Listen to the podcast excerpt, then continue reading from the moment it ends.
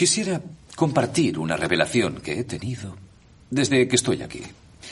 Esta me sobrevino cuando intenté clasificar su especie. Verá, me di cuenta de que en realidad no son mamíferos. Todos los mamíferos de este planeta desarrollan instintivamente un lógico equilibrio con el hábitat natural que les rodea, pero los humanos no lo hacen. Se trasladan a una zona y se multiplican. Y siguen multiplicándose hasta que todos los recursos naturales se agotan. Así que el único modo de sobrevivir es extendiéndose hasta otra zona.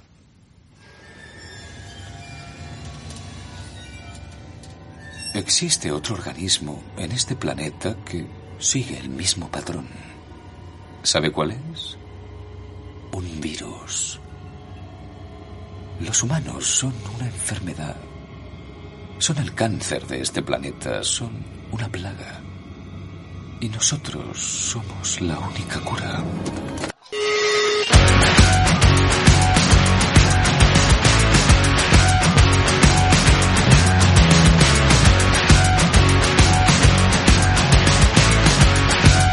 ¿Qué tal, motherfuckers? Bienvenido, bienvenida a una nueva edición del Team Channels Podcast 3.0. Como siempre, recibe un cordial saludo de quien está hablándote en el micro y en la parte técnica, tu amigo Channels.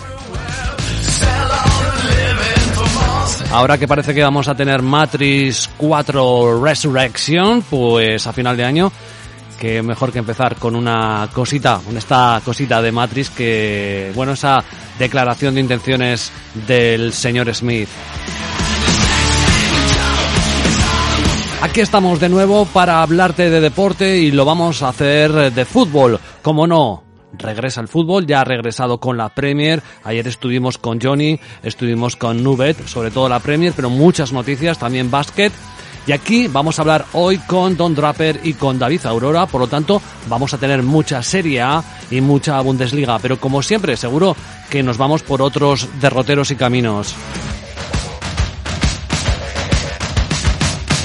Te recuerdo que nos puedes escuchar en nuestra plataforma de cabecera iBox y que además ahí puedes apoyarnos si así lo deseas. Tienes un botón para apoyar y ahí nos donas si te gusta lo que hacemos, si quieres que el programa tenga recorrido, quieres que mejore y que aumente en contenidos. Ahí lo tienes. En iBox también nos puedes dejar tus comentarios, sugerencias, tus dudas, en fin, lo que te apetezca ahí en nuestra plataforma de cabecera iBox.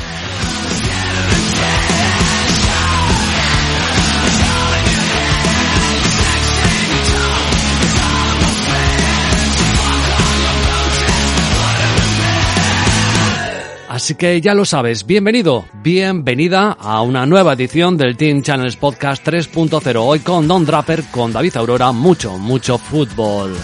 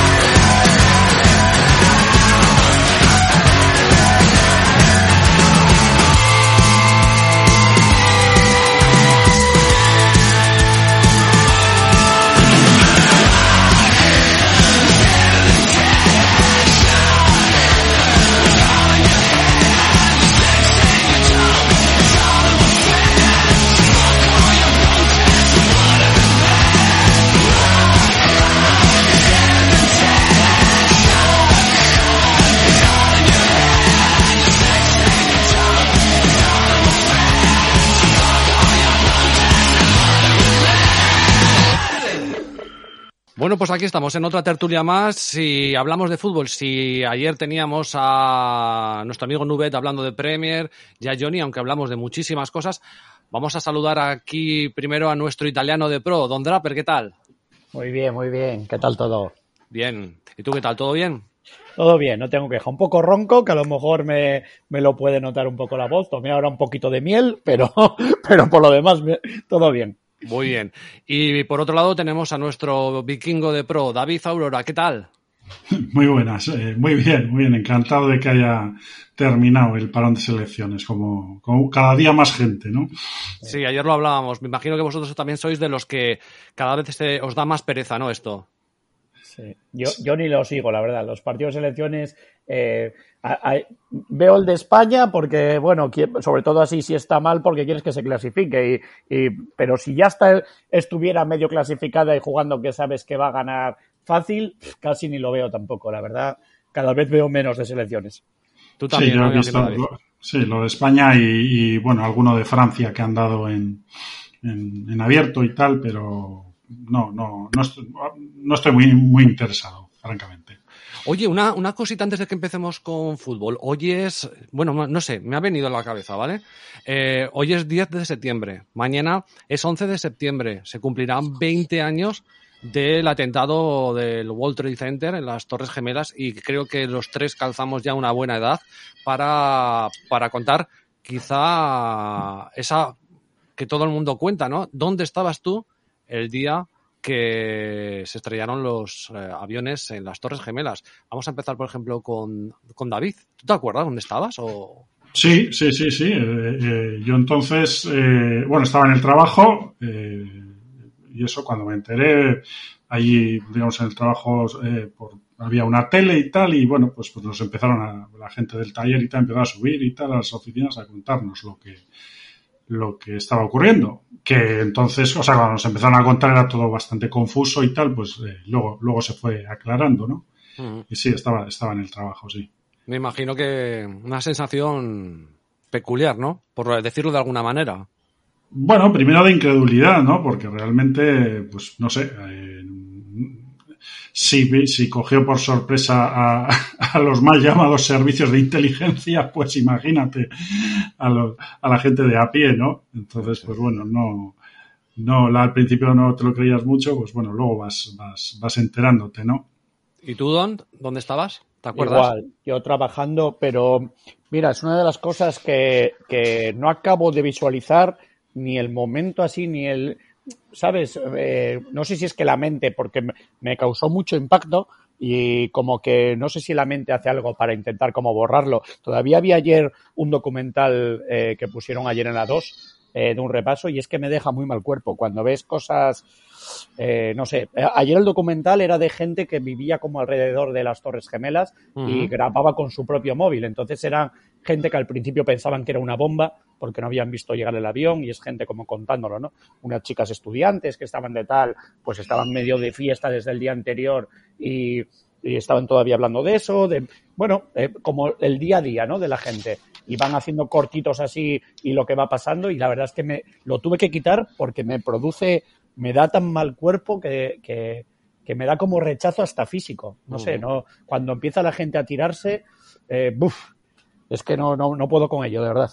Son unas imágenes que no, yo me acuerdo que estaba, eh, o, por la edad me imagino que estaría todavía, estaría trabajando y, por, y había vuelto a trabajar o, o, me suena y estaba comiendo en casa. Además, no sé por qué no estaban mis padres. Entonces estaba solo y estaba comiendo en el salón y, salió, ¿no? Y al, principio tenía la sensación de, bueno, se ha, se ha estrellado una avioneta, ¿sabes? Una avioneta en las Torres Gemelas y era como, estabas ahí un poco, ¿sabes? Mm, a ver qué había pasado, pero no, bueno, pero es que luego cuando ya sale la segunda imagen del avión y cuando las torres caen, o sea, ya yo yo entonces teníamos unos móviles, unos móviles, los, los tochos, los tochos, los zapatófonos. Sí, y nos mandábamos SMS y con alguna amiga, algún amigo me, me, me decían, ostras, esto es la tercera guerra mundial. Eso, me, eso, eran las frases que me llegaban de SMS, tío y era una sensación de decir, porque claro, al principio parecía que era eso, una avioneta, que, que a saber, algún loco o alguien que se había equivocado o había perdido el norte, pero bueno, luego ya cuando caen las torres, a mí sobre todo me impacta cuando caen las torres, tío, o sea, me parece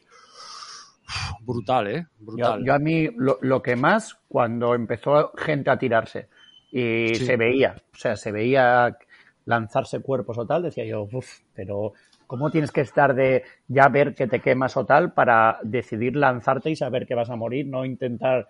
Es que. Uf, yo, yo, de todas maneras, como ya sabéis, creo los dos y bastantes oyentes, soy bastante conspiranoico, o más que conspiranoico, me gusta mucho, y durante un tiempo me embuí bastante en la, en la historia de, de las Torres Gemelas. Y desde luego, hay para contar largo y tendido. Ahí creo que es una historia que eh, ha dejado mucho, no sé cómo decirlo, ¿no? Mucho hueco por rellenar todavía, ¿eh? Hombre, el documental de, Michael Moore, pues, pues eh, digamos que pone, pone muchas dudas sobre, ¿no? sobre lo que se sabía respecto a, sé, a ciudadanos árabes y tal en Estados Unidos que estaban planeando o tal. Eh, no sé. A mí cuando hablamos cuando, cuando hablamos de apuestas y de probabilidades, a mí me gustaría saber cuál es la probabilidad estadística, ¿no? De que un avión se estrelle en una torre ¿eh? reviente el avión porque revienta con el queroseno y con todo, se hunda la torre y aparezca un pasaporte de uno de los, de los terroristas intacto. La probabilidad de eso me gustaría saberla. creía, que ibas a decir que, cuál era la probabilidad de que se, de que se estrellase un, avión contra un edificio de, de esa altura por, por accidente, porque me ha recordado que yo tengo, bueno, tengo un libro que lo suelo recomendar mucho a la, a la gente que, que, le gusta, digamos, investigar sobre la, sobre la probabilidad y la, y la, y la, Estadística. dice, y la predicción o la, o la anticipación. Y curiosamente hace un experimento de, de, de lo que es, para demostrar lo que es el teorema de Bayes, la probabilidad bayesiana, precisamente con el asunto de, del, o sea, de, cuando se estrella el primer avión, eh, digamos, la probabilidad de que eso hubiese sucedido por accidente, o una segunda probabilidad cuando ya es el segundo el que se estrella y tal, y, y, digamos, es un experimento de cómo funciona, ¿no? La, la, la, probabilidad bayesiana a partir de una, de una probabilidad previa muy pequeña, ¿no? Porque, porque evidentemente cuando se estrella el primero, pues muy poca gente pensó que, que, podía ser a propósito, ¿no? O, intencionadamente, ¿no? Se llama la, la, la, señal y el ruido el, el libro, por cierto. que no lo había dicho. Para que luego nos digan a los que apostamos y estamos recomendando hasta libros, tío. Si es que. Oye, vámonos, vámonos a la chicha. Venga, vamos a empezar con, con Italia. Nos vamos. Oye, antes de empezar, en Italia, bueno, os pregunto un poco por separado. ¿En Italia hay esa, tipo, esa movida como contó Nubeta ayer en el tema inglés, con el tema de los sudamericanos, o no hay? Sí, sí, claro. Hay una. Bueno, ¿qué dices? De, de, los días que tienen que pasar de encerrados. Sí, jugadores que no, que no van a poder jugar o que. No, lo que hay es que como, como fue tan cerca, pues hay muchos jugadores que no van a llegar al partido directamente, pero no, pero no, porque no tengan que hacer, porque tengan que hacer cuarentena. Vale, vale. por, otra cuestión, vamos. Claro, porque por ejemplo en la Juve sobre todo eh, los partidos que se juegan el sábado digamos pues hay varios sudamericanos que, físicamente o sea van a llegar ese día por la mañana a Italia o, no, no, van a llegar directamente. En la Juve por ejemplo Allegri decidió no convocarlos con lo cual Vale, pues me lo irás comentando un poquito con, con cada partido. Tenemos el sábado 11 de septiembre, del día en el que estábamos hablando, en donde tenemos tres partidos. Si algo digo que me equivoco, me, lo corriges, que además están en, te van a dejar también espacio y tiempo. A las 3 de la tarde tenemos un Empoli-Venecia. A las 6 de la tarde, atención, un Nápoles-Juventus. Y a las 9 menos cuarto, un interesantísimo Atalanta-Fiorentina. Correcto, tres muy buenos partidos, cada uno de su manera, en Venecia los dos recién ascendidos, eh, dejando, eh, digamos, eh, sensaciones muy desiguales. Por una parte, el Empoli jugando bastante bien y le tocó jugar contra el Alacho y contra la Juve y, la verdad que rindió los dos partidos. Contra el Alacho perdió 1-3, pero Sarri felicitó y todo y dijo que jugó muy bien el Empoli y contra la Juve consiguió ganar en casa de la Juve 0-1. Con lo cual, están realmente bien. Por otra parte, el Venecia, todo lo contrario. Eh, 3-0 perdió contra el Udinese el otro día y 2-0 contra el Nápoles en la primera jornada y el Nápoles con uno menos todo el partido. Para mí, en las dos primeras jornadas, el peor, el peor equipo de la Serie A, este Venecia de Zanetti. Eh, Aquí que me gusta, pues me gusta por todo lo que estoy diciendo, cualquier cosa prácticamente para el Empoli, me parece que, está bien. Y, aquí, como bueno, aquí en este podcast voy a hacer algo un poco distinto, pues voy a decir unas selecciones de un poco eh, de cuotas eh, eh, altas y cada uno que decida qué hacer con ellas. aquí diría Empoli anota en las dos mitades, está en la Casa Verde a 2.62 creo que era. A ver que lo mire, sí, 262. Eso donde lo tenemos en, especiales. En especiales, vale. Que es que aquí ya estoy preparando la Mega Yankee. O lo que sea. Van a ser cinco selecciones. Bueno, eh, yo juego con esto y al que le guste bien y al que no, pues que, no, que no juegue, claro. Sí, porque eh, además es que eh, debemos de decirlo que Ahora Don tiene un servicio premium al que, bueno, él creo que sí que alguno va a dejar, ha dejado en FreeBet de marca, probablemente también lo dejará aquí, ¿no? Pero eh, evidentemente si queréis trabajar sobre mercados líquidos y unas apuestas digamos, acordes a gente que quiera mover un stake generoso, pues tenéis que ir a su premium que está en, Olimpo Apuestas y aquí, bueno, te va a dejar unas ideas. Probablemente algunas de estas ideas también estén implícitas en sus, sus apuestas, pero con menos riesgo. Entonces, bueno, eso hay que decírselo a la gente que si alguien mueve o quiere probar otra cosa, pues ahí está el premium de, de Don. Quería dejarlo constancia para que la gente lo entienda, que hay veces que, que hay que aclarar un poco todo y yo soy muy de aclarar todo decir que el que dejé, digamos, en FreeBet eh, tiene que ver con este partido, que fue el Empoli más 1,5 goles. Pero digamos aquí, como quiero arriesgar un poco más por esto, por hacer una especie de Yankee, pues eh, en ambas mitades a 2,62. Por cierto, decir, vi hace poco porque el entrenador del Venecia es eh, Zanetti, ¿os acordáis de él? Javier Zanetti, jugador del Inter. Eh, y hace poco porque salía de una charla, me saltó por ahí, no, sé cómo fue exactamente, por Twitter, y hablaba con, con Vieri, ¿no? Eh, compañeros en el Inter y estaban hablando eh, cosas, contando como anécdotas de, de, viejos compañeros o de, o de algo así de las plantillas. Y estaban hablando, de este ya no sé si os acordaréis tanto, de Taribo West. ¿Os acordáis de él? Sí, hombre un nigeriano que tenía el pelo así eh, muy raro puesto, se lo puso de maneras muy raras, lo puso como, como digamos afro eh, de, melenas así como para abajo, se lo puso, se cortaba el pelo de forma muy rara. Y andaban contando de él, bueno, en cuanto lo mencionaron se empezaron los dos a reír, pero muchísimo, debía armarlas, pero, pero cosa fina. Y al parecer eh, marchó y en, en las vacaciones digamos de diciembre marchó normal a su país y apareció en febrero apareció. no sabía ni qué había pasado ni nada que desapareció y estaban contándolo como riéndose. Y cuando llegó decían, pero Taribo, si estuvimos esperando por ti, ¿qué tal? Decía, ah, es que me casé y en mi país al casarme dan un mes de vacaciones. y el tío cogió y, desapareció y se quedó un mes y pico por ahí, por su país después de casarse. Qué grande. Un, fenómeno. Un fenómeno. Hostia puta. Qué anécdotas también del pasado, del fútbol, del fútbol antiguo. Nápoles Juve, partidazo, ¿eh? Partidazo, partidazo. La verdad que un poco salpicado por todo esto del calendario, que, es tremendo, la verdad, esto que hicieron eh, es, increíble. Eh, claro, hay partidos que se jugaron esta madrugada. Eh, con lo cual es que es inviable. Hay muchos jugadores de aquí que no llegan. Algunos hicieron un poco, no sé, hay varios jugadores que la verdad que, hicieron como lesiones y demás, marcharon no solamente en Sudamérica, también en, algunos europeos que se fueron de la selección y que ahora ya parece que están perfectamente para jugar el partido. Pues cada uno pensará si, si hicieron, si fue algo de ser listos o si es algo doblar un poco la ley o no sé exactamente. Aquí, por ejemplo, el Nápoles tenía un serio problema porque Meret, su portero titular, estaba lesionado y estaba Ospina con Colombia.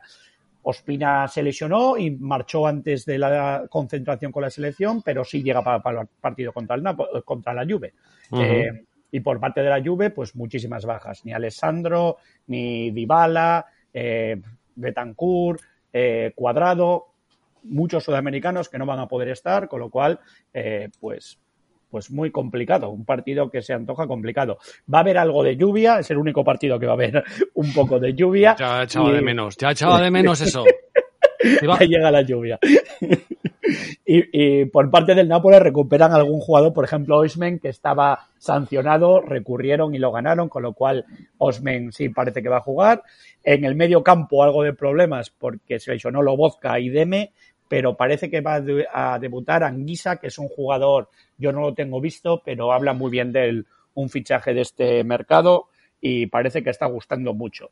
Eh, y una selección que me gusta aquí, como eh, no van a estar ninguno de los dos laterales, no va a estar ni Alessandro ni Cuadrado, parece ser que los laterales va a ser de Stiglio y Luca Pellegrini. Eh, no está claro, la verdad, es que estas cosas siempre tienen el riesgo de que no vayan a jugar ellos o que no sé exactamente, pero me gusta mucho la tarjeta amarilla a Destiglio que está a 4.50. Eh, hay que pensar que es un jugador que en, su momento en el Milán parecía que iba a ser realmente bueno, se quedó por el camino, mentalmente no es un, jugador muy fuerte. Matías de Stiglio. Matías de Stiglio. Y está sin jugar, eh, con, digamos, había muchos rumores de que iba a salir fuera y demás, y en su banda se va a enfrentar a Insigne. Va a tener delante a Lorenzo Insigne, que es un jugador que busca mucho el regate, con lo cual esa cuota, a cuota 4.50 me parece bastante interesante. Muy bien, pues aquí está sumada ya a esta selección y terminamos el sábado a las 9 menos cuarto con una Atalanta Fiorentina que a mí personalmente me sorprende lo alta que está la cuota de la Fiorentina. Ya me dirás tú por qué. Eh, sí, porque bueno, la Atalanta ya sabes, siempre mete algo de miedo y demás. Eh, ha tenido... Pero el último partido pinchó, me parece, ¿no? Sí, jugando realmente mal. Eh, el último partido contra el Bolonia, se les metió el Bolonia bastante atrás y no supieron encontrar huecos, no jugaron bien. También contra el Torino la primera jornada tampoco jugaron bien y marcaron en el último momento la mm. victoria. Suele pasar con los equipos de Gasperini, todos, eh, todos estos años siempre empieza peor que acaba. Eh, es decir, las primeras jornadas le cuesta mucho entrar en ritmo, le cuesta mucho comenzar y luego pues va rodando un poco la maquinaria y empieza a jugar cada vez mejor. Eh, han tenido la muy mala noticia para ellos de la lesión de Muriel en esta convocatoria y es una baja importantísima. no está claro quién va a jugar arriba porque estaba también lesionado Zapata, pero eh, según actualizaron ahora por la tarde, parece que Zapata puede llegar. Eh, con lo cual, bueno, es un partido, eh, la Fiorentina, ya lo he dicho, que es de los equipos que más atractivos me resulta, con el nuevo entrenador, juega bien al fútbol y demás. ¿Qué pasa? Que también va a tener bajas, porque Nico González, que estaba siendo una de las de las perlas, digamos, que había empezado realmente bien, tampoco es muy probable que tampoco llegue al partido. bueno, un poco de incógnita. Es posible que debute Torreira como titular en la Fiorentina y Odriozola, aunque empezará en el banquillo, posiblemente salga luego. De aquí mm. también una selección que me gusta. Nos vamos con el, el gol de Blaovic. Anotará en cualquier momento Dusan Blaovic a 2.40. Vale. Perfecto, pues ya tenemos las tres selecciones o las tres ideas que nos deja para el sábado 11 de septiembre y vámonos a, Alemania. En Alemania tenemos eh, la Bundesliga. Eh, David, ¿algún tipo de cuestión similar de, los extranjeros?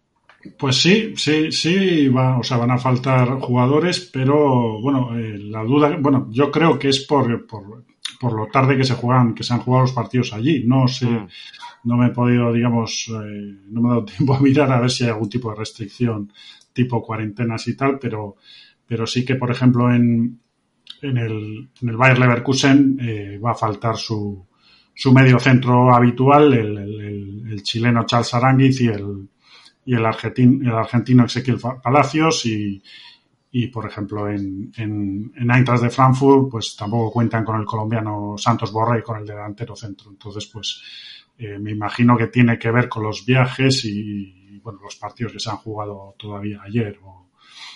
Eh, entonces, pues, pues tenemos jornada bastante completa, como siempre, la que en la Bundesliga no cambian, van a su rollo, porque son así, y tenemos eh, a las tres y media el grueso de partidos, Bayer Leverkusen, Borussia Dortmund, buen partido, joder, me cuesta pronunciar este. Gredurfurt. ¿Cómo? ¿Cómo? Greater Furt. Greater Fürth sería, más o menos. Greater el, el Furcias contra el Wolfsburgo, Friburgo Colonia, Hoffenheim Mainz y Unión Berlín Augsburgo. Eso es el grueso a las tres y media para terminar con otro gran partido de la Bundesliga a las seis y media. Lo han dejado porque creo que merece mucho la pena. El Leipzig, Red Bull Leipzig contra el Bayern de Múnich. Cuéntame un poquito cómo ves esta jornada. Bueno, a ver, en principio, pues, eh, eh, en principio la, jornada tiene los, digamos, los componentes ideales para que, para que se den algunas sorpresas. Pues primero, porque venimos del parón de selecciones, que lógicamente los equipos más, entre comillas, más modestos, pues suelen tener menos internacionales y bueno, pues habrán podido preparar mejor. Y viene, digamos, en un sándwich con, con el comienzo de las competiciones europeas. Entonces hay, hay, bueno, pues hay equipos que, que empiezan a jugar, por ejemplo, la Champions el martes, caso de, de Wolfsburgo y Bayern y bueno, pues a lo mejor tenemos alguna, alguna sorpresa en las alineaciones y tal, ¿no? Entonces, pues bueno, hay que ir también con, con pies de plomo. Entonces, el sábado, en principio, el, el, partido, o sea, digamos que hay dos partidos que son los que más me, me gustan una vez hecho un repaso de las cuotas, y son el, Leverkusen Dortmund, eh, donde, pues bueno, veo, veo que, que, el valor está del lado del Bayer Leverkusen, ya, ya no solamente porque, bueno, porque ha arrancado muy bien, ¿no? El, el equipo con, bueno, pues, pues, con Patrick Schick bastante, bastante enchufado y, y una serie de jugadores, eh, parece que, que, su defensa por fin con los, con los fichajes es más sólida y además pues, pues suele ser normalmente un hueso muy duro para, para el Borussia de Dortmund que, que hace, me parece que son ya tres temporadas que no, que no gana en Leverkusen y los dos últimos años ha perdido allí. Entonces, eh, bueno, la única duda que me surgía era lo que, lo que te he comentado antes, que, va a faltar el, digamos, la pareja de mediocentros habituales eh, sudamericanos en el Leverkusen, pero creo que los recambios pues pueden, pueden hacer un buen papel. También, también Dortmund pues vuelve, vuelve Giovanni Reina de, de Norteamérica lesionado y bueno, sigue teniendo bastantes bajas y, y, bueno, al contrario que, que Leverkusen pues no, no ha arreglado el problema defensivo, ¿no? Entonces, yo lo que llevo aquí es el más, más 0.25 de Bayer Leverkusen, eh, pues es un poquito por debajo de 2, creo que estaba en torno a 1.96, 97, no sé si... Eh, si Está ahora mismo a 1.97. Bueno, pues llevo eso, el más 0 mm, para el que, para el que quiera ser, digamos, algo más valiente, porque yo, cre yo creo que me parece que son los dos últimos años Bayer Leverkusen ha, ha ganado a, uh -huh. a, Borussia de Dortmund y, y, en principio es una es una una apuesta sí. que me gusta. Eh, Se prevén goles, ¿no? Se prevén goles, porque la línea la marcan sí, en, sí. en 1.40, dos y medio, o sea, es decir, casi marcan la línea sobre tres y medio. Tres y medio, sí. Eh, eh, en los últimos diez partidos de entre estos dos equipos se han firmado 43 goles o sea, lo que es una media por encima de 4, pero bueno, claro. ya, no, ya nos marcan una línea de gol eh, por encima, o sea, de 3,5. Entonces, claro. eso ya, pues bueno, para el que quiera disfrutar según caen los goles o sufrir si se retrasan. Pero vamos, sí. a mí lo que. Hombre, lo que el, más, gusta... el, más, el, más, uno y medio del Bayern Leverkusen a los 90 también podría ser una opción. Hablo, eh, para, eh, por lanzar algo, ¿eh? Bueno, a ver, en principio, eh, eh, bueno, ya te digo, Bayer Leverkusen parece ahora mismo un equipo mucho más sólido defensivamente. Si es verdad, bueno, en tres partidos ha encajado dos goles y, y sobre todo, o sea, y tiene dos laterales muy, mm. muy ofensivos. Bueno, juega, juega, con defensa de cuatro, eh, los dos laterales son muy ofensivos y quizá tanto Frimpong como el, el francés Michel Baker se dice de ellos que corren mejor para adelante que para atrás. Uh -huh. eh, bueno, no sé si yo imagino que será un partido de goles. El año pasado, por ejemplo, fue 2-1, eh, pero bueno, ya te digo que, que los últimos 10 años han sido, ha sido una media superior a 4 goles. Creo que hay algún 4-3 por ahí y tal. Bueno, mm. eso ya, no sé, a mí me parecen, casi siempre me parecen muchos goles, ¿no? Cuando, salvo en Noruega, cuando te marcan una línea de 3,5, pues bueno, pues hay que ver un poco. ¿eh? Vale, pero, pues en pero... este primer partidazo que tenemos en la Bundesliga el sábado, eh, Bayer Leverkusen, Borussia Dortmund, ahí tenéis ese handicap plantado o el, o el empate no cuenta, ¿no? O el handicap cero para los que sean un poquito más valientes por parte de David. ¿Y cuál es el otro partido que te gusta de, la, de esa, de pues, esa Pues me gusta el partido de, del Hoffenheim con el, con el Mainz de, de Baby Yoda. eh, aquí, vamos no, no a ver. Es, eh, no es ni cansino Baby Yoda, con el Mainz, con, el, con la Juve y la madre que lo parió. Sí, pero bueno, es que realmente el Mainz, después de la hazaña del año pasado, porque eh, el, año pasado, digamos, en, en, un momento de la primera vuelta o incluso al final de la primera vuelta, ocupaba una, o sea, una posición, o sea, ocupaba un, un, tenía un número de puntos que nadie, o sea, ningún equipo había conseguido no bajar eh, estando a esas alturas con esos puntos, no recuerdo exactamente las cifras.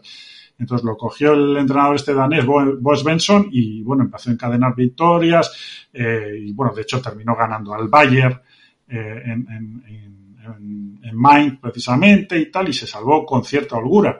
Conserva el, el bloque, Eh, y, hasta ahora, pues bueno, eh, de los tres partidos, digamos, ha, ganado dos y ha perdido uno, pero sí que es verdad que, los dos primeros partidos los jugó con un, digamos, con el hándicap de, un brote de, COVID en la, en la plantilla y, jugó con muchas bajas y, y, aún así fue capaz de ganar al RB Leipzig en la primera jornada. Entonces, luego, bueno, la segunda jornada perdió con el recién ascendido Bochum, es el, peor partido que han jugado, pero ya la, la, jornada anterior al parón ya recuperó a los cinco jugadores que, digamos, más habituales de los que estaban en cuarentena. Y bueno, también es verdad, ganó a un recién ascendido, al Greuther Fürth, 3-0, pero le ganó muy bien. Entonces, a mí, eh, viendo un poquito la... Me parece que Hoffenheim está un poquito sobrevalorado en, este, en esta primera fase de la temporada, pues bueno, porque digamos, ha conseguido una, alguna victoria fuera de casa bastante buena. El otro día le plantó cara hasta, hasta el descuento al Dortmund, perdió en el descuento con un gol de, de Haaland, pero me parece un equipo que, que, atrás, eh, digamos, está, está, bueno, tiene problemas y, encaja. Y todo lo contrario que Mainz, que me parece un equipo muy rocoso. Entonces, Aquí me, gusta el más 0.25 del Mike también, en torno 2.09 creo que estaba. 2.05 ahora. 2.05, pues bueno, eh, todo, todo lo que sea. Eh, vamos a ver, miro a ver qué. Si no, también tienes acción de el handicap, si quieren los más valientes, a 2.35 el, el 0.0. Sí, sí, eso ya normalmente cuando tienes tienes valor en una, en un, digamos, en, uno de los de la escalera, pues bueno, pues de ahí para arriba ya lo que quieras es poner. Yo en principio el más 0.25 eh, hasta, hasta 1.92, 93, eh, tengo aquí apuntado de, que se, podría coger. Entonces esas, esas son las dos cosas que llevo. Si quieres comentamos un poco por encima rápido, rápido el resto, eh, el resto del sábado. Eh, tenemos el Friburgo Colonia. Eh, bueno, son dos equipos que han empezado bastante bien porque, bueno, Colonia, el partido que perdió lo perdió en Múnich y tal y, dando muchísima guerra. Y aquí sí, sí, de Friburgo sí, sí me, me, interesa señalar una cosa para que la gente esté, digamos, atenta para el futuro. Y es que va a ser, o sea, digamos que se van cumpliendo los plazos va a ser eh, uno de los últimos partidos del Friburgo en su, digamos, en su estadio habitual. Habitual, el estadio viejo que tienen, el, el Dreisam Stadium. Porque están, construyendo, están construyendo alguno nuevo, ¿qué? Bueno, lo tienen construido. De hecho, ahí ya se ha mudado, no sé si el equipo femenino y tal. Eh, en teoría, en la octava jornada que se enfrentarán al RB Leipzig, ya disputarán el partido allí. Y, y aparte de las, de lo, de lo que hemos visto muchas veces, de lo que cuesta adaptarse a un, a un a un estadio más grande, etcétera. Eh, el estadio donde ellos juegan habitualmente tiene una característica, que tiene un terreno de juego más pequeño, más ah. pequeño, digamos, de las dimensiones máximas, eh, lo cual, pues bueno, lo ha, hecho, digamos, tradicionalmente un campo difícil de visitar, ¿no? La última prueba fue la visita del Dortmund, al que, al que lo ahogaron prácticamente con la presión y tal. Entonces, tengo mucha curiosidad, habrá que estar muy atentos Mm, porque eh, imagino que aparte de, que, de tener 34.000 espectadores el nuevo, el nuevo estadio, pues tendrá un terreno de juego de dimensiones, entre comillas, normales. Entonces hay que ver, digamos, Friburgo y tal, cómo, cómo se adapta. Pero bueno, de momento ha arrancado muy bien, lo mismo en Colonia. Entiendo que aquí es favorito Friburgo, eh, pero las cuotas pues, pues se me quedan, se me quedan algo cortas, ¿no? Eh, el, el partido del, del con el Wolfsburgo, pues bueno, el recién ascendido Greuther Fürth eh, se ha adaptado peor que el Bochum a, la categoría y Wolfsburgo ahora mismo es, el líder con tres victorias. Pues lo mismo, me parece Wolfsburgo muy, muy favorito, pero, pero claro, nos ofrece una, una cuota en torno a unos 60, me parece que es, o un poquito, o va, o por debajo incluso. Sí, sí, ahora está a unos 55 esta hora. Y bueno, yo la verdad es que a Wolfsburgo le veo un equipo muy sólido, aunque imagino que con la alineación, o sea, el Wolfsburgo es muy de, de una alineación que se recita prácticamente de memoria, con, con el compromiso del martes eh, en Champions, que ¿dónde van estos? Eh, tenía apuntado por aquí. Wolfsburgo en la Champions, ¿no? Eso es. Eh, Wolfsburgo, que visita al Lille pues a lo mejor tenemos algún cambio en el once habitual y, bueno, pues lo de siempre. Si el partido se complica, pues a tirar de, Al Lille que le han, adelantado el partido hoy a las 9 de la, de la noche en Francia. en principio el martes de los alemanes juegan el, el Wolfsburgo en Lille y el, y el Bayern en Barcelona. Mm. y luego ya para el miércoles los demás, jueves ya la, la Europa League y la, y la Conference League. Entonces, bueno, es posible que Van Bommel no le, la verdad es que no le tengo echado el ojo con, como entrenador en cuanto a tema de rotaciones, que, que digamos, pues, pues al, al, enfrentarse en teoría a unos equipos más débiles de, de, la categoría y que no ha arrancado bien, pues, pues probablemente pueda haber alguna, algún cambio once titular, pero eh, ya te digo, por debajo de unos 60, pues, pues para los, los muy, los muy valientes, ¿no? Sí, sí. Eh, siempre, siempre se puede complicar. Hoffenheim Main ya hemos com eh, comentado y luego pues el, Unión Augsburgo eh, este es un partido casero claramente eh, pero claro ya, ya estamos por debajo de 1,80 eh, de 1,70 perdón. Yo por debajo de 1,80 tampoco me parece que el Unión debería ganar este partido pero pero por debajo de 1,80 no lo veo. Y luego pues el partido estrella pues el Leipzig Bayern lo que no sé, al principio, en principio al, Leipzig le cuesta muchísimo siempre el Bayern. Eh, de hecho, no le ha ganado más que una vez de las siete que han jugado en, Leipzig desde que ascendió. Y me cuesta mucho verle, como, como ha arrancado, le, me, me, cuesta mucho verle, verle ganar al Bayern. Además, pues bueno, esta semana ya, o la semana pasada ya se confirmó el, el pase de, de, de la Austria con Marcel Savitzer de, de Leipzig a, a Bayern, el, el, que era el capitán. Y bueno, recuperan a, a los españoles, ¿no? A Olmo, que, que, ha tenido unas vacaciones más largas, y a Angeliño, que creo que sí jugó un partido un ratito.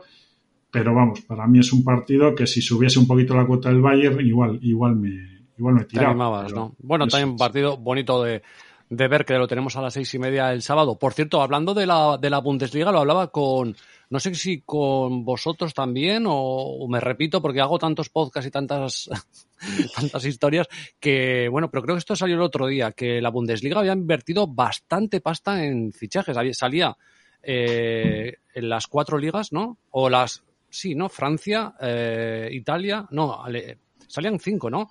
España, Italia, Alemania, sí, Premier y Francia. Y creo que España era la última en invertir y que Bundesliga estaba en la segunda, ¿puede ser? Sí, sí, sí, se ha, hombre, se ha movido dinero, no como, como otros años, pero sobre todo concentrado en algunos clubs. Básicamente, pues, pues Leipzig, digamos, ha cogido con una mano y ha gastado con la otra. Eh, Bayern, pues bueno, pues en principio Upamecano y, y este y Savitzer más, más el entrenador que ha tenido que pagar por él, que, que no es, por aquí no es, no es tan habitual. El Leverkusen también ha fichado bastante para la defensa especialmente. Otros están soltando, soltando lastre, caso del Hertha Berlín, ¿no? Que, que está no, vendiendo... es que hizo, hizo, una inversión muy alta el año pasado para quedarse en nada. Sí, pero, pero está soltando, digamos, los delanteros jóvenes que tiene para, para fichar auténticos dinosaurios tipo Esteban Jovetic o, o, o Falcao. O, no, no, este otro como es Kevin, Kevin Prince. O sea, que te quiero decir que lo de ahora sí que no lo entiendo ya, lo de, o sea, muy bien que, que, que, vendas a Mateus Cuña porque, bueno, pues es un tío que, aunque no ha terminado aquí de rendir a tope, es un tío cotizado, pero claro, esta última venta de Luque Bacchio no la yo no la he entendido, porque tienen a Piontek lesionado, eh, bueno, Jovetic ya se ha lesionado, que es un tío que, que, que, que, ha tenido una carrera plagada de lesiones. Qué pena. Entonces, Con sí, todo lo, sí, sí, yo, lo que prometía. Es uno de mis, de mis favoritos. Este, este que, eh, que llegó a, no, a Florencia, ¿no? Llegó de, Florencia. Sí, este llegó a Florencia, luego fue a la Juve y tal, y luego ya na, nada salió, salió ni medio bien, ¿no? De hecho, ha empezado metiendo algún gol aquí, pero ahora ya, ya está lesionado. Entonces, es que lo del Hertha de Berlín yo no lo entiendo, ¿eh? la verdad, lo que, o sea, no sé lo que quieren hacer o hay mucho, o hay unos problemas económicos gordos porque, porque están, bueno, han vendido lo que, lo, digamos, lo que era vendible, lo han, lo han, vendido. Pero sí, sí ha habido movimiento en Alemania, sí. Sí, sí, no, y luego, y luego que, que he estado leyendo últimamente, y lo hablaba también, también con Don Draper, lo, creo, creo, lo, lo, hablábamos la semana pasada, o bueno, hace dos semanas que había antes del parón, que, que la Bundesliga era la única liga que estaba eh, creciendo entre los jóvenes y pinchando más, eh, digamos, nuevos socios, nuevos abonados sobre la televisión para, para ver fútbol. Mientras en la Liga, por ejemplo, estaba bajando y en algún otro, eh, la Bundesliga había subido un 20%, lo cual implica que el trabajo que hacen siempre los alemanes eh, un poco más a ver si, me, si se me entiende, educativo respecto a los jóvenes, ¿no? Y los precios que suelen poner. Claro, en los, es que los precios es muy importante. Pasó también, hubo una especie de revuelta ahora porque con la vuelta a la Champions de, del Milán eh, ponían los precios para las entradas en San Siro y la más barata eran 120 euros. Joder. 120 euros. Eh, claro, se, se, movilizó mucho la gente y demás y lo han bajado, han tenido que cambiar las cosas y han puesto otros precios, pero, pero es que tú no puedes poner, ¿cómo quieres que vayan los jóvenes si pones esos precios? Es que es, que, es, que es tirar piedras no. contra tu propio tejado. El enfoque es totalmente distinto. Creo que ya con Channels ya comentamos en su momento ya no es únicamente los precios. Eh, el, el, Recuerdas que comentamos cómo, o sea, los, los aficionados se opusieron al, al, partido de los lunes y, sí, sí, sí. y, y, bueno, pues la Bundesliga cuando acabó el contrato que tenían de los lunes quitó el partido de los lunes. O sea, es decir, eh, la sensación esa de que te hacen caso, joder. Claro. Eh, el otro día se comentaba, lo que pasa es que no he podido encontrar ningún, ninguna referencia. El tema este del bonus ético de, de Neymar. No sé si recordáis, sí, por, sí, por, sí, por poner buena cara y ser amable con los aficionados. Yo le tengo bo, escuchado. Bo, bonus ético que, que, que, era salvaje del dinero que cobraba. Sí, 80. Bueno, yo hablo en pesetas, soy más antiguo, 80 kilos o así. bueno, pues yo recuerdo de, recuerdo de haberle oído hace muchísimos años, no sé si, si conocéis al periodista este alemán Miguel Gutiérrez, que, que bueno, pues es, lógicamente es de origen español, suele comentar en, en, en Movistar, pues eh, digamos, con, junto al narrador habitual, a veces aparece él y sabe muchísimo el tío, pues porque es alemán y tal. Y este comentó hace muchos años, lo que pasa es que ya te digo, no he podido encontrar referencias, que por ejemplo en Alemania los jugadores que están lesionados y, y, y no son convocados y tal, tienen una serie de obligaciones por contrato de, de estar en el estadio y atender a los aficionados. No sé si sería dentro de una determinada sala VIP o a cualquier aficionado. O sea, es decir, digamos que va en el contrato. Entonces, eh, claro, todas estas cosas pues son, a ver, para, para digamos, para la vinculación, eh, digamos, sentimental del, del, del, del, aficionado son importantes. Sí. No, pero es que aparte de eso, eh, lo que estábamos hablando, eh, que queda mal decirlo, pero es que creo que se están, aquí en España se están cargando el fútbol, o, tal y como yo lo, lo, veo, ¿eh? O sea, es decir, si tú pones entradas para la gente joven a un precio escandaloso, si los precios del pay-per-view de por pago son para gente que no tiene poder, para, la gente que no tiene poder adquisitivo, no puede verlo tampoco por televisión porque gratuito no hay nada. Si encima está escapando a los bares, que a los bares ya no quieren emitir el fútbol por lo que le estás metiendo de salvajada, luego no te quejes de que el fútbol ya lo deja de ver gente. Es que has puesto un montón de cepos que al final tú mismo te estás atrapando claro. en esta, ¿no? Es que yo no, yo lo veo tan claro. O sea, es que si, si, hay un partido de fútbol y tú y no, no, entiendo esos partidos de fútbol en el que tienes eh, un buen partido de fútbol y ahora hablamos post pandemia, pre-pandemia, olvidémonos de la pandemia. Y tienes un estadio de 35.000 personas y metes unos precios de 120 euros, como decía eh, Don del Milán, y tienes el estadio con 20.000 pues no es mejor tener 35.000 animando a tu público claro. y meter ahí 15.000 chavales a 10 euros la entrada, a 15 euros, aunque los metas un poco más apartados, porque, a ver, hay, evidentemente tiene que haber unos privilegios para gente que paga más dinero, pero hostia, es que no lo entiendo. Es no que se centran, se centran mucho, digamos, en, en cómo eh, vender el producto a, a, casi a China. A China, eso es, a lo más lejos de tal. Y se olvidan mucho de, se, se, olvidan de lo local. Y al final, incluso supongo yo que en China, cuando compran el producto, lo que gusta es todo el producto. Es decir, es muy bonito ver un muy buen ambiente en el estadio y ver a la gente cantando y ver las gradas llenas y tal. Tú al final, por muy buenos jugadores que tengas, si juega el Real Madrid contra el, el quien sea, contra el Levante, y resulta que, que, están las gradas vacías porque la gente no puede ir, porque no interesa, porque tal, el producto en sí es peor. Y entonces mm. no te lo van a comprar. Si es que al final forma parte todo de, de un conjunto. No, y además, además eh, excepto Barcelona y Madrid, que les puede, que, que ahí pues si vas, pero si, si haces una, incluso, si, si viene el turismo, y viene alguien a la zona de Valencia y quiere ir a ver un partido del Valencia, bueno, pues, pues, pues que pueda pagar, ¿no? Que, no sea una, una, salvajada, sino que diga, hostia, pues mira, ya que estamos ahí, o yo, por ejemplo, me voy y digo, pues voy a, voy a ver un partido del Valencia, aunque me pongan un poco en la parte más alta porque tal, pues si me pago, pero que cueste 20 euros, 15 euros, algo que sea asequible. No, yo no me voy a gastar 100 euros, que con 100 euros paso, paso una noche de puta madre con mi mujer. Mira, el otro, día yo retuiteaba una, un vídeo que circula mucho por Twitter, que es de una grada, no recuerdo qué, campo inglés y tal, pues bueno, que está un padre con, un, con el crío, meten un gol, se abrazan, tal. Y debajo ponía, eh, no dejes que tus chavales crezcan pensando que el fútbol es un programa de televisión. O sea, solamente, o sea, solamente el que, el que no ha estado en nunca en un estadio de fútbol, la sensación esa cuando entras por los pasillos, yo me acuerdo de, San Mamés, el viejo y tal, eh, eh, como tiempo, aquello temblaba cuando había un gol y tal. Claro, es que tú si solo has visto fútbol por televisión, macho, es que, es que a la mitad de la gente es que igual ni le gusta. Claro, pues es, es, como si ves un concierto de Led Zeppelin en la televisión y, y, no, y no, lo ves estando ahí, eh, ahí en... No es lo mismo. no tiene nada que ver. Y el producto que tienes que vender, ahí estoy con Don Draper, el producto que tienes que vender es el, o sea, el completo, el de la, el de la, ¿cómo se dice?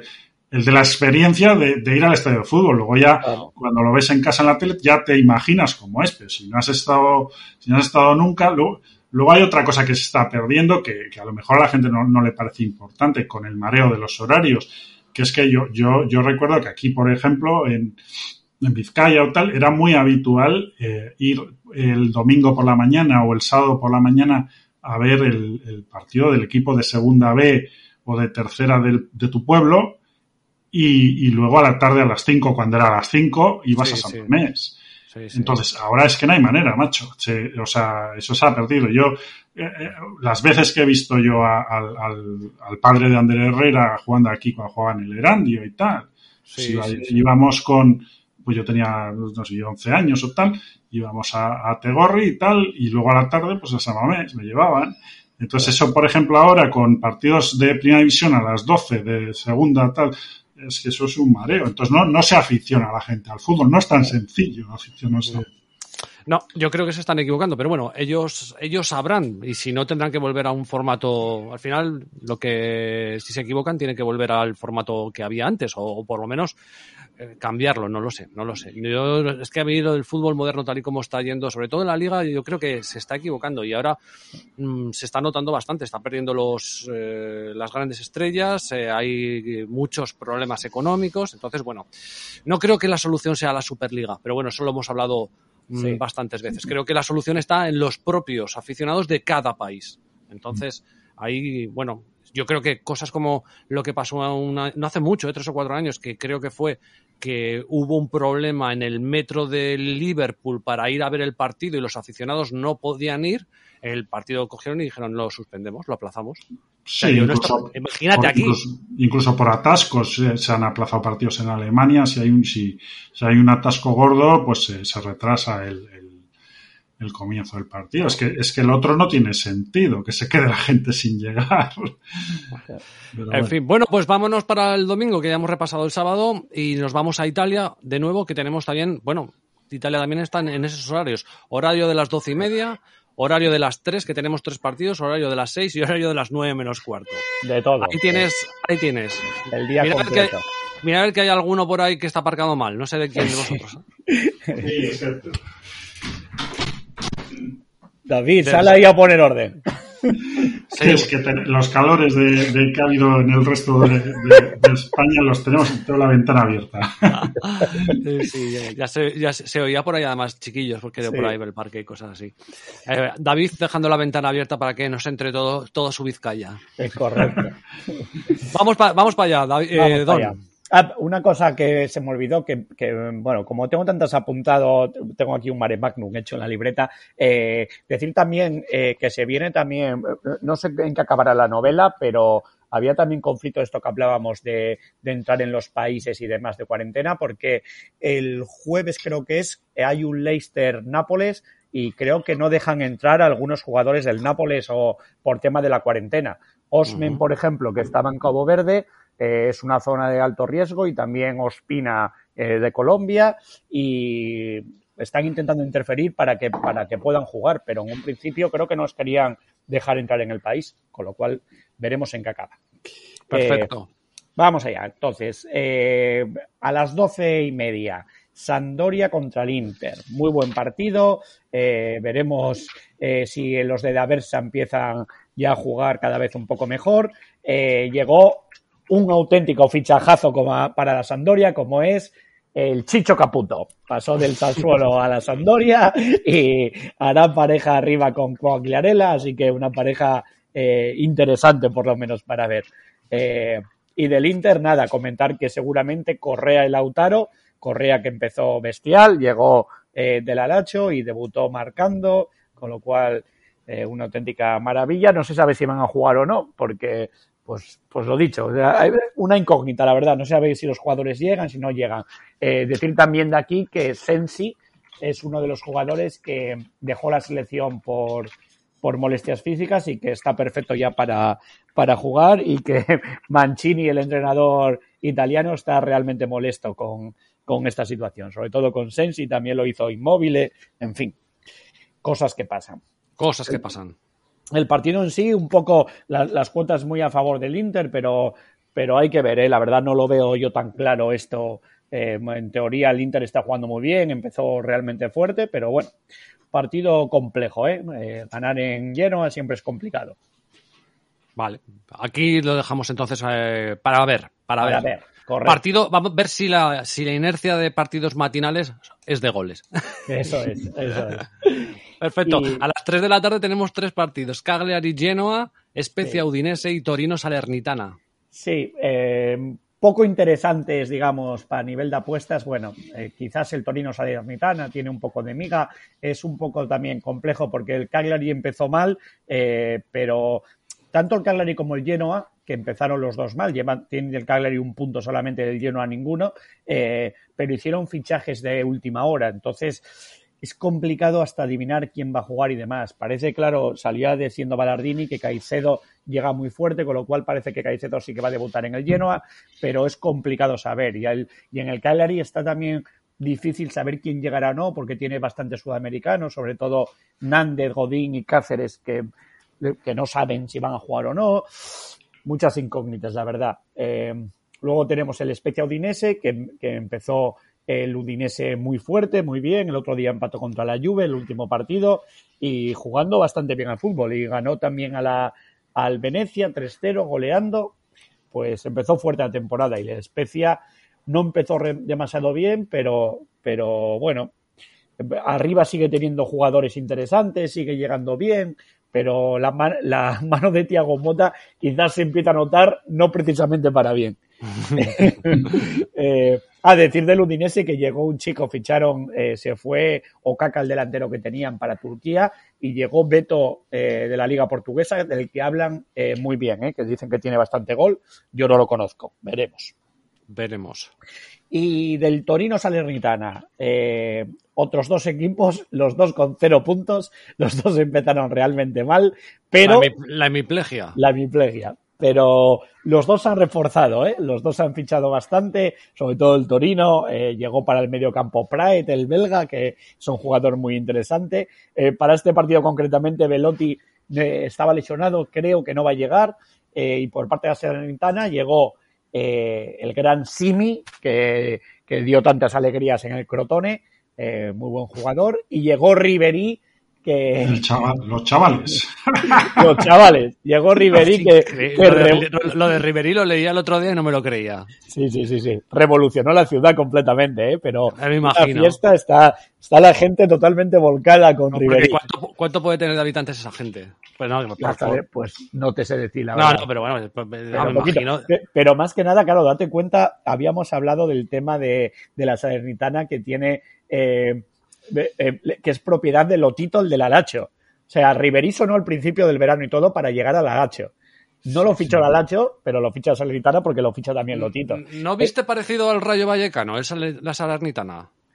No, no, no. No, pensaba que sí, digo, es parecido al fichaje de Falcao por el Rayo, ¿eh? Bueno, se, habló de, que, de, que, podía volver al Valle, Riverí, ¿eh? Claro, eh, O sea, ha habido una parte del verano que se habló. Lo que pasa es que yo creo que el, el director deportivo Salihamidzic fue el que lo, el que lo cortó no sé, parecía, parecía una extravagancia absoluta. 38 años tiene. 38 nada más y nada menos. No, pero es que es como si sube Zaragoza y te viene Riverí, pues te revoluciona la ciudad, ¿no? Claro. Es que aquí, claro, hablamos de algo que, que, que es que, yo no sé, al final no lo han sancionado ni nada, pero es que al final es Lotito con su dinero el que está fichando gente para la Salernitana que seguramente por encima de lo suyo y, con un poco, porque decían, la única cosa que hicieron fue que decían que no se podía fichar jugadores entre el Alacho y la Salernitana. Pues bien, el Aracho estaba un jugador, no es que sea la leche, porque era uno que se llama Gondo, que no era un jugador realmente ni codiciado ni nada, pero dejó la Lacho con carta de libertad, lo despidieron y lo fichó la Salernitana libre. Entonces, al hacerlo así, bueno, no, no fue un traspaso de un, de un, equipo a otro, bueno, ya, pero no sé, es un poco tremendo. Y nada. El, problema es que están en la misma categoría, entiendo. Claro, claro. Claro. Claro, o sea, con el ascenso y tal, claro, se ha complicado el asunto. Se ha complicado, es que tenía que haberlo vendido, le amenazaron que tenía que haberlo vendido, pero hizo sus trucos legales y el caso es que siga ahí al frente de los dos. No sé, así es Italia. Eh, claro, decir que de aquí es otra de las cuotas altas para poner, que sería gol de Simi al 4.75. Ojo que, que, el Torino es favorito, ¿eh? debería ganar el partido, que, bueno, el otro día jugó bastante bien. Bueno, eh, tendría que ganarle el Torino, pero, pero a 4.75, si Simi está más o menos parecido a la temporada pasada, como acabó, pues es una cuota interesante. Perfecto, y nos pasamos al gran partido de la jornada, sin lugar a dudas, porque además juega tu equipo, pero además es que es un partidazo, el AC Milan contra la Lazio. Sí, con noticia de última hora, porque eh, tenía COVID eh, Giroud y acaban de sacar, ahora mismo le hicieron una prueba por la tarde, con lo cual eh, dio negativo y parece que sí va a poder estar.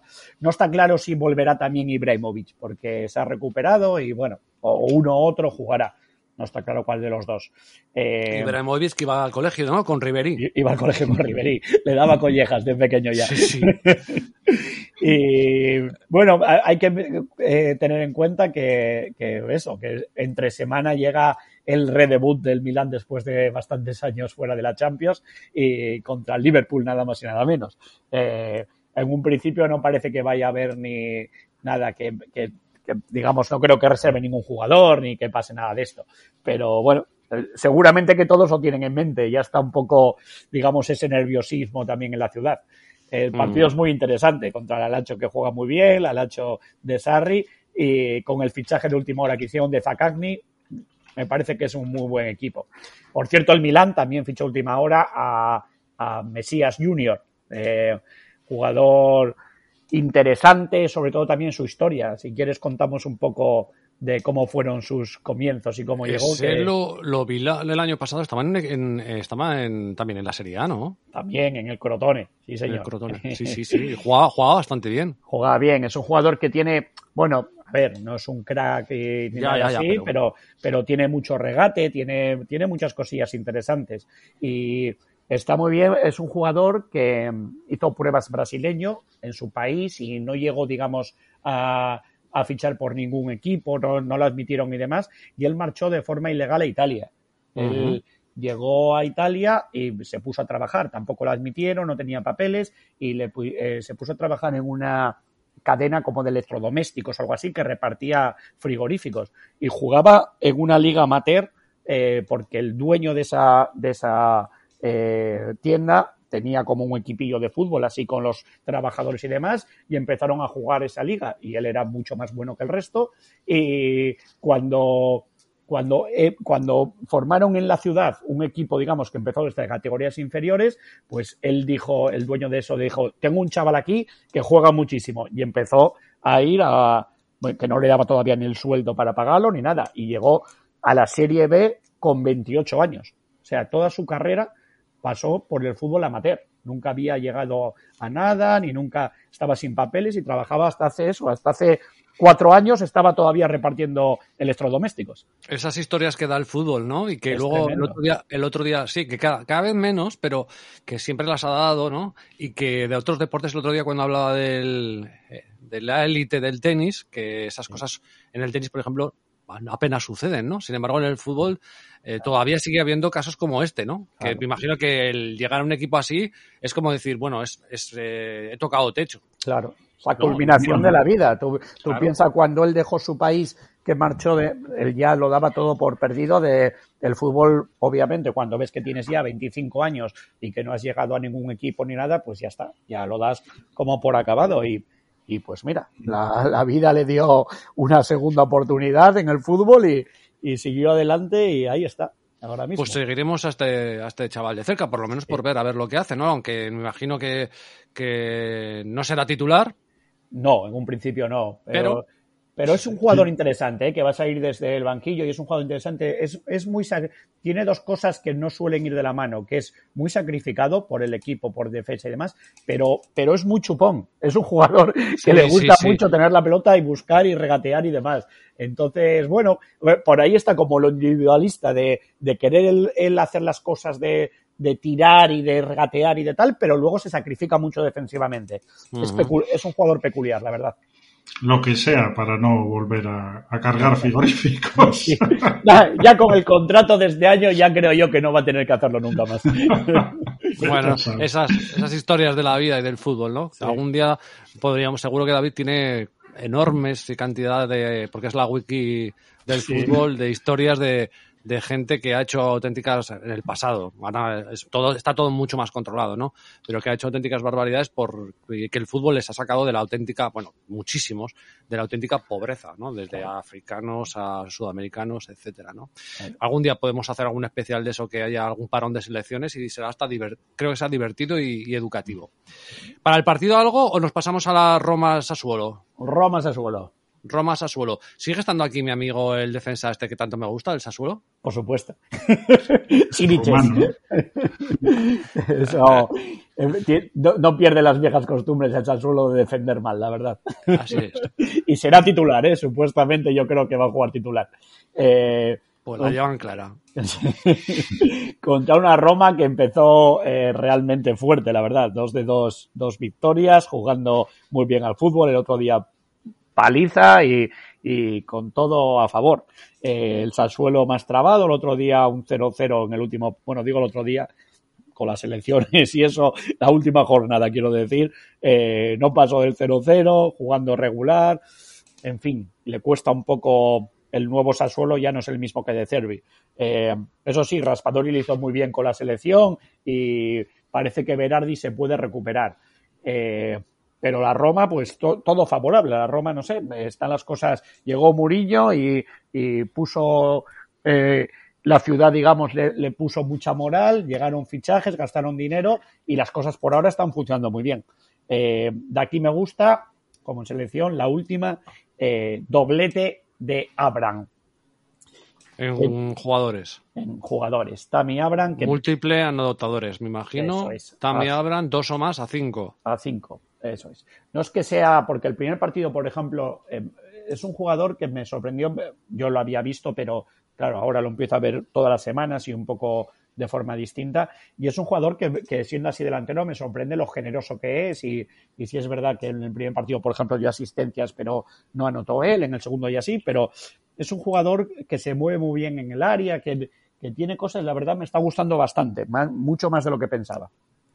Perfecto. Pues aquí terminan las eh, selecciones. No sé si quieres comentar algo del partido del lunes o está muy lejano el Bolonia-Verona. Está muy lejano, la verdad. Bueno, decir que, el, que en el ELAS eh, llegó Simeone, el, el hijo de, del Cholo, y que encaja bastante con la filosofía del club, muy luchador y bueno, veremos qué tal va. Y por parte del Bolonia, por fin parece que va a jugar el tridente que esperaban con Orsolini por una banda, que al final se quedó, porque a última hora parecía que iba a ir a la Fiorentina, pero se quedó en Bolonia, con Barrow por la otra banda y Arnautovic arriba. Un tridente que dan bastante ganas de ver lo que sucede con él.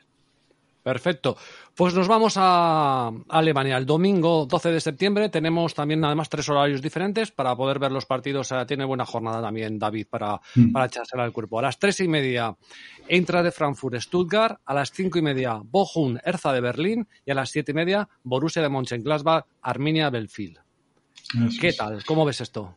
Bueno, pues eh, empezando por el, por el Eintracht Stuttgart, el, día que presentamos la, temporada de la Bundesliga eh, comenté que iba a adoptar el, al Eintracht como, como equipo favorito para esta temporada, ¿no? por la llegada sobre todo de, dos chicos del norte, un danés y un, noruego, y desde entonces hasta hoy pues se ha convertido en la, en la casa de los líos. Empezó Empezó la temporada quedando eliminado de la Copa eh, por un equipo de, inferior categoría. Siguió encajando cinco en, en, Dortmund en la primera jornada y luego pues han ido cayendo los problemas ya digamos de tipo, vamos a llamarlo, eh, administrativo con el mercado y tal. Entonces, ahora mismo pues, pues el que probablemente sea, si no su mejor jugador, uno de los mejores, Philip Kostic, eh, está pues no sé si utilizar la palabra apartado o él se ha declarado en huelga. Eh, bueno, eh, todo por el, por el tema de, eh, parece ser que, que, él quería salir, la Lazio hizo una oferta, pues, por en medio la Lazio se queja de que le dieron un, una dirección de email que no era correcta. Ah, sí, sí, eso, lo, he leído por, lo he leído por Twitter, sí, sí. es que vaya la que se armó, eh, que Italia también con eso, es que madre mía, de verdad que, que pasan cosas. Yo, a ver, a mí la explicación de los italianos me parece muy poco convincente, ¿no? Es, era, un email donde faltaba la F de Frankfurt. Eh, lo que pasa es que ellos ofrecían, por lo visto, 10 millones. Mm, yo entiendo mientras negociaban algún otro, porque ficharon algún otro chico, ¿no? Eh, digamos que podría ocupar, ¿no? El, el, puesto. Bueno, el caso es que a Philip Kostic que preguntaba en el club, oye, ¿hay ofertas? Y le decían, no hay ofertas. No hay oferta. el tío se ha enfadado al, cuando se ha, se ha, descubierto que efectivamente había una oferta de Lazio por 10 millones, aunque yo creo que estos querían alrededor de 20. Pero bueno, el caso es que... Pero, pero, pero, o sea, ahora que, están, están en el... O sea, ¿qué gana ahora enfadándose? Es que no lo entiendo. no sé lo que durará, no sé lo que durará. Claro, que tendrá que tendrá que desenfadarse porque ya no va a ir a ningún lado.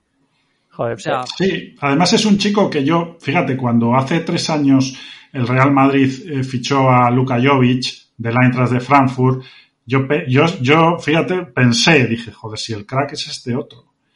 O sea, porque hizo internacional a Luka Jovic con sus centros y sus asistencias, pero es que después ha hecho internacional a Andrés Silva el año pasado, que, que, marcó 27, 27 goles, de los que este le sirvió desde, desde su, su, lateral izquierdo o su banda izquierda le sirvió 8 o 10. Eh, creo que terminó con 13 o 14 asistencias. Es un tío que no para de, de o sea, lo ves en el minuto 90, eh, o sea, no para de correr la banda. Supongo que algo tiene que haber de que hacia abajo no va igual que hacia arriba. Eh, y luego, este, digamos, cuando ha pasado esto en el Lacho, algún representante del club ha dicho, hombre, eh, este, Philip Kostic siempre ha tenido mucho carácter y tal, pero nunca habíamos tenido un problema de estos y tal, como, bueno, diciendo que hay más cosas que lo futbolístico para que este chico no haya... Eh, yo creo que él estuvo en Italia, ¿no? Me, quiere sonar que estuvo en Italia, no le fue, le fue regular antes de eh, tal. Pero bueno, el caso es que no ha salido. Y, a mí, lo, que, lo que también me resulta raro, de, bueno, de, de toda esta historia con la Lacho y demás, me resulta raro casi todo. Pero, pero una cosa que me parece extraño es que la Lacho, vamos a ver, aparte de, de, con el equipo y demás, tendrá que, que, negociar con el jugador y con el representante. El jugador, esto de preguntar al club, no había ninguna oferta por mí, coño, el representante no lo sabe. No sabe. Ya hay cosas muy raras ahí. Si alguien está mintiendo. Claro, es que. yo creo que. o sea, yo, yo he oído historias simultáneas de que preguntaba si había ofertas, pero que a la vez que él tenía todo, o sea, su problema personal lo tenía arreglado con la Lazio. Entonces, Claro, ese, ese email que llega con cuatro días antes de cerrarse el mercado, o sea, tú no llamas detrás de, de, de, poner el email y de, oye, ha llegado y tal, sí, o sea, con cuatro días, o sea, es un poco, ya a mí más me suena eso, que ellos que Lacho encontraría otra, otro jugador que se adaptaría más y, se olvidaría de este tema. Me, suena más a eso. Me imagino al tío diciendo, oye, ¿ha llegado un mail? Mm, no, no. ¿Has mirado en el spam? Mira, a ver, en, los deseados que algo pasa de los, Es que igual es italiano, ¿sabes? Igual es italiano. Y, y dame, un poco de yuyo, mira el spam. Es que... Joder, tío. Es que vaya historia. Eh, eh, en algunos sitios se llegaba a bromear, decir, bueno, pero a ver, la dirección de email que se la mandaron por email.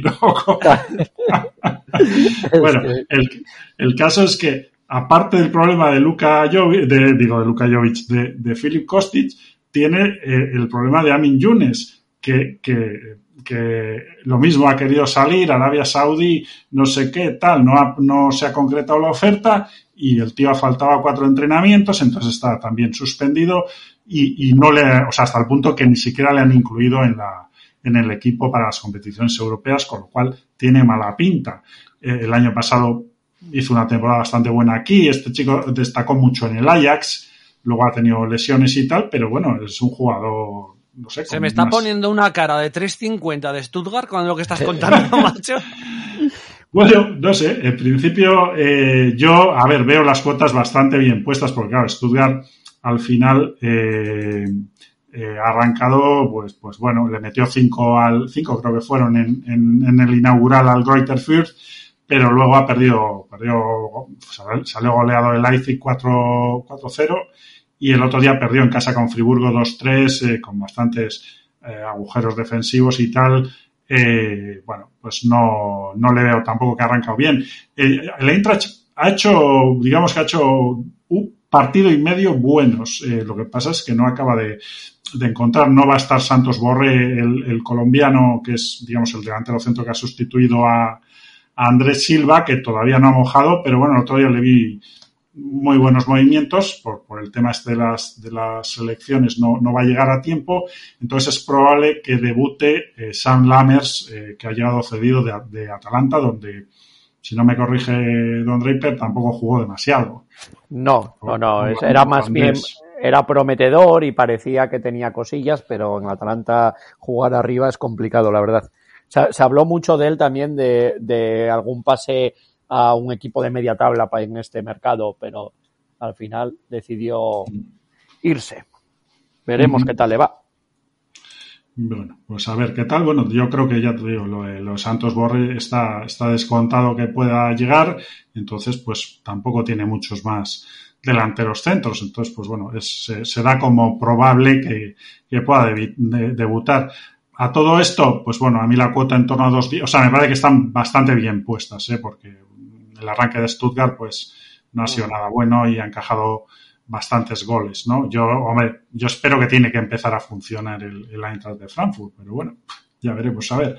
Veremos, veremos. Sí, del domingo a mí, eh, con, con, una subida que acabo de ver que, que se ha producido en la, pues, pues, desde que había mirado yo esta mediodía, el partido que me gusta es, es el Bochum Hertha, o, mm. o Hertha. El, eh, digamos, como hemos comentado antes, el Bochum se ha adaptado bastante mejor a la categoría que, que Greuther Fürth. Ha, ganado, bueno, ganó su partido en casa a Mainz y aunque ha perdido en las dos salidas, eh, tanto en Wolfsburgo como en Colonia, ha dado muchísima guerra. O sea, parece un equipo que a poco que se vaya adaptando, pues incluso, bueno, pues, pues podría estar entre los que eh, luchen la permanencia y tal. Eh, bueno, le veo de momento más, más posibilidades que a Greuther Fürth y, recibe a un Hertha Berlín, que es último, que ha perdido los, los tres partidos. El otro día, eh, bueno, se paseó por Múnich, así, un equipo sin alma, perdía 1-0 mal, 2-0, no había reacción, 3-0, hasta 5-0 y allí no se vio reacción. Y, bueno, lleva un poco la, política que hemos comentado, ha vendido gran parte de lo que tenía arriba eh, y ha traído pues, pues gente como Esteban Jovetic o, o Prince Boateng eh, también ha vuelto David Selke, que, descendió con Werder Bremen, pero ya había jugado aquí. Pero bueno, el caso es que se presentan con un montón de lesiones también en, para el partido con el Bochum, pues, pues no estará ni Jovetic, ni Pionte, Plattenhardt, Dardai, Selke, tal. Entonces, pues bueno, eh, va, parece que como delantero centro podría, podría jugar Belfodil, que acaba de llegar también. Eh, entonces, aquí con la subida me gusta el más cero de Bochum. Le, eh, En casa hicieron un partido muy serio contra, contra el Mainz y, y bueno, eh, y tiene, tiene algunos jugadores que yo creo que, que están para, digamos, para cosas, más, o sea, para clubs más grandes y tal, y, y ese más cero en torno a 2.06 o 2.07 que estaba, 2.06 del Bochum me, me, gusta así como tercera, como tercera apuesta de la, mm. de la jornada, salvo que Hertha mejore mucho, creo que va a sufrir en, en, en este partido. Perfecto. Y, y, terminamos con el Borussia Mönchengladbach-Arminia, que me imagino favorito el Borussia, que tendrá que Sí, favorito. Sí, sí, yo creo que debería ser la primera, la primera victoria del Borussia, que aún no, no ha ganado. Tendrá que, tendrá que, ganar. Que fue uno de los equipos que también cité como, como, como, que podían ir bien este año al no jugar en Europa. Bueno, todavía no, está, no, me, los, no me, los, estás gafando a todos, cabrón.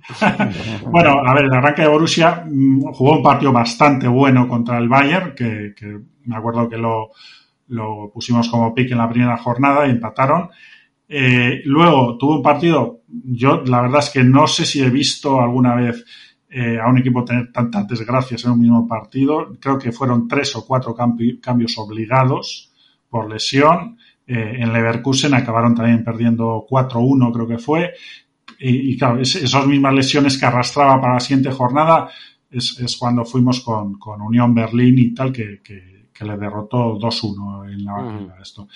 Eh, bueno, ha recuperado algunos de esos jugadores y bueno, Arminia Bielefeld en principio, aunque lleva tres empates, es un equipo que baja mucho fuera de casa y yo, yo la verdad es que Borussia de Dortmund creo que, que está entre los cuatro o cinco mejores equipos, mejores plantillas de, de, la Bundesliga. Entonces, yo entiendo que tiene que ser una victoria, pero bueno, le, el mercado, pues el mercado o los bookies o tal, pues, pues también piensan así y nos lo ponen por debajo de, de 1,50. Entonces, pues, pasando. vale, pasando. pues voy a hacer, voy a hacerte un resumen de, de la Bundesliga y me dices, ¿no? El, en principio la idea es el handicap del Bayer Leverkusen. Más 0,25 que... o, sí. o, o, su, o, superior. El handicap del Mainz. Eso es, también más 0,25. Bueno. Y el handicap del Bochum, que en este caso es el handicap del empate, no cuenta el más cero. Es correcto. El más ¿no? cero, eso es. Esas tres cosas vale. son las que, las que voy a llevar. Perfecto. Oye, eh, David, una preguntilla antes de pasar a, hacer el repaso con Don. Eh, ¿Tú publicas en algún sitio para que la gente te pueda seguir? ¿Estás en alguna plataforma o algo? Eh, no, digamos que tengo dos, dos, dos, cuentas donde verifico los picks tanto de, Alemania, mm, Bundesliga 1 y 2, como la Noruega, Dinamarca y Suecia, o sea, una cuenta en Piquio y, y otra en, en, en Blogabet, donde intento que las cuotas sean, digamos, eh, de la Casa Verde, pues por el tema de, la, de que la, eh, las pueda coger el, el, público español, digamos.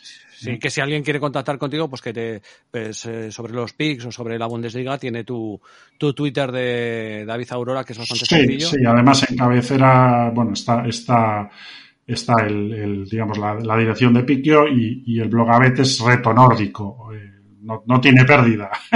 Vale, vale. Perfecto. No pues paso a, a, resumir las pedradas de, de, Don Draper. Recordaros que estos son pedradas que lo serio lo, tienes, lo tenéis en Olimpo, ¿no? En su, en su cuenta, en su premium. Eh, Tammy Abraham anotará dos o más goles en el partido de la Roma Sassuolo, ¿correcto? Sí. Simi anotará cualquier momento en el Torino Salernitana. Ahí va. Sí, vale. iba a marcar. Dusan Lajovic eh, anotará en cualquier momento en el Atalanta Fiorentina. Ahí va. También. Jugador que recibirá tarjeta en el Nápoles Juventus, Matías de Stiglio. Y, y a, sobre Insigne la va a hacer. esa, esa es panota. Y en el Empoli Venecia, Empoli anotará en las dos mitades del partido. Estamos confiados. Estamos confiados. Bueno, chicos, pues eh, buen ratito hablando, ¿eh? ¿eh? Si queréis, si hay alguna cosa particularmente que queráis añadir o que queráis comentar, que se os haya quedado en el tintero, es el momento oportuno. Pues nada, yo, yo, acabar diciendo que por fin la Champions va a estar interesante de ver con la vuelta del Milán, así que la próxima semana vuelve Papa a casa. bueno, pues David, si no tienes nada más que añadir, ha sido un placer compartir con vosotros tiempo de radio, ¿vale? Igualmente.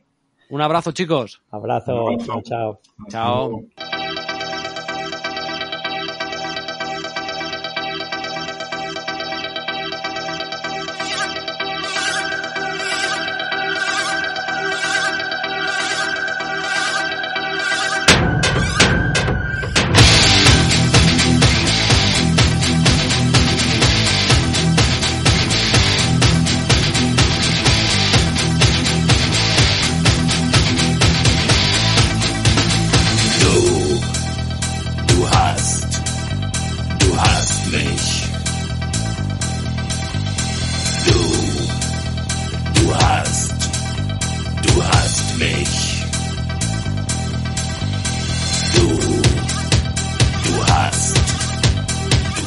Bueno, pues hasta aquí el programa de hoy en la versión podcast en iVoox, que es donde nos estás escuchando y donde nos puedes encontrar habitualmente, aunque ya sabes que nos puedes encontrar también en otras plataformas de podcast. Ahí hemos tenido esta tertulia, como siempre, divertida e interesante con eh, David Aurora y con Don Draper, sobre todo Serie A y sobre todo Bundesliga. Y que tengo que recordaros también que podéis encontrarnos también habitualmente, por lo menos una o dos veces por semana, normalmente cuando podemos, en nuestro canal de Twitch, que es twitch.tv barra T-Channels.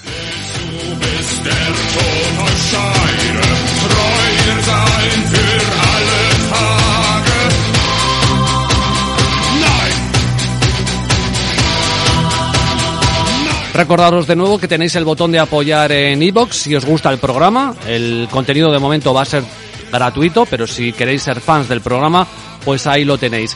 Y como os digo, también tenemos el canal de Twitch, donde hacemos cositas a veces en directo, aunque hay cosas que las subimos también a, iBox, pero hay otras que no, que se quedan ahí, por si quieres seguir los dos canales. Lo dicho, ha sido un placer estar contigo este tiempo de radio. Muchas gracias a David, muchas gracias a Draper. Eh, nos encontramos eh, más adelante en otro nuevo podcast del Team Channels Podcast 3.0. Gracias por la escucha. Chao, chao. Sed muy, muy felices.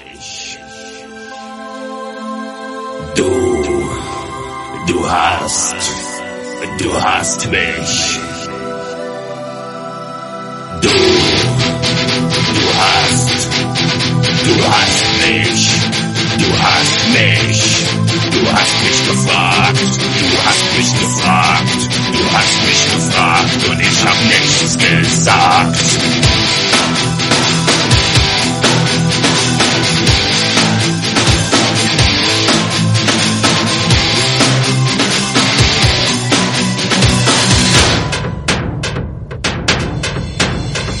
Willst du bist der